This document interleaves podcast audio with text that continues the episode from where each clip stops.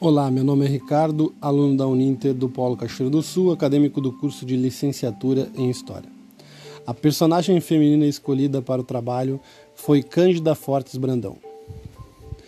Estudar a história das mulheres é fundamental para se compreender a história geral, uma vez que ela é relacional. E inclui tudo o que envolve o ser humano, suas aspirações e realizações seus parceiros e contemporâneos, suas construções e derrotas. Cândida Fortes Brandão nasceu em Cachoeira do Sul no dia 23 de abril de 1862.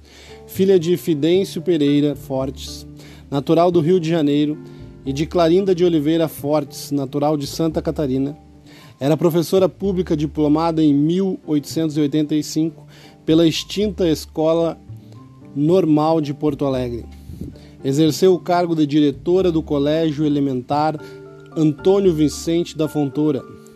Foi casada com Augusto César Brandão, ex-promotor público da comarca e juiz distrital da sede. Não teve filhos. Desde jovem, decidiu o exercício do jornalismo e da literatura, que brilhou tanto na prosa como no verso. Com um estilo simples, escrevia para a compreensão da classe popular e com um estilo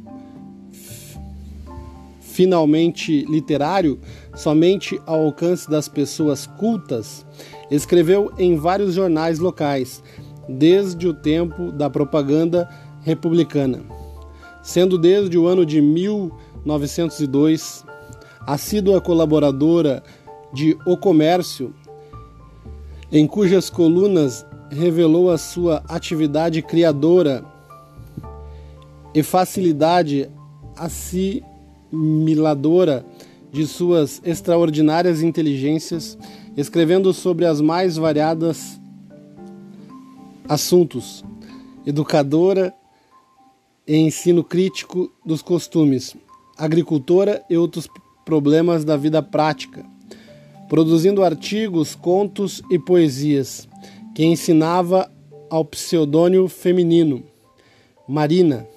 Ora, com pseudônimo masculino, Walter, veio a falecer em 4 de novembro de 1922. Cândida foi homenageada em seu nome, sendo utilizado para nomear ruas, escolas na região central do estado. Para preservar sua memória, poderia existir uma semana cultural em sua homenagem, realizada pelo Museu Municipal. Pesquise mais sobre a história das mulheres de nossa cidade. Obrigado pela atenção.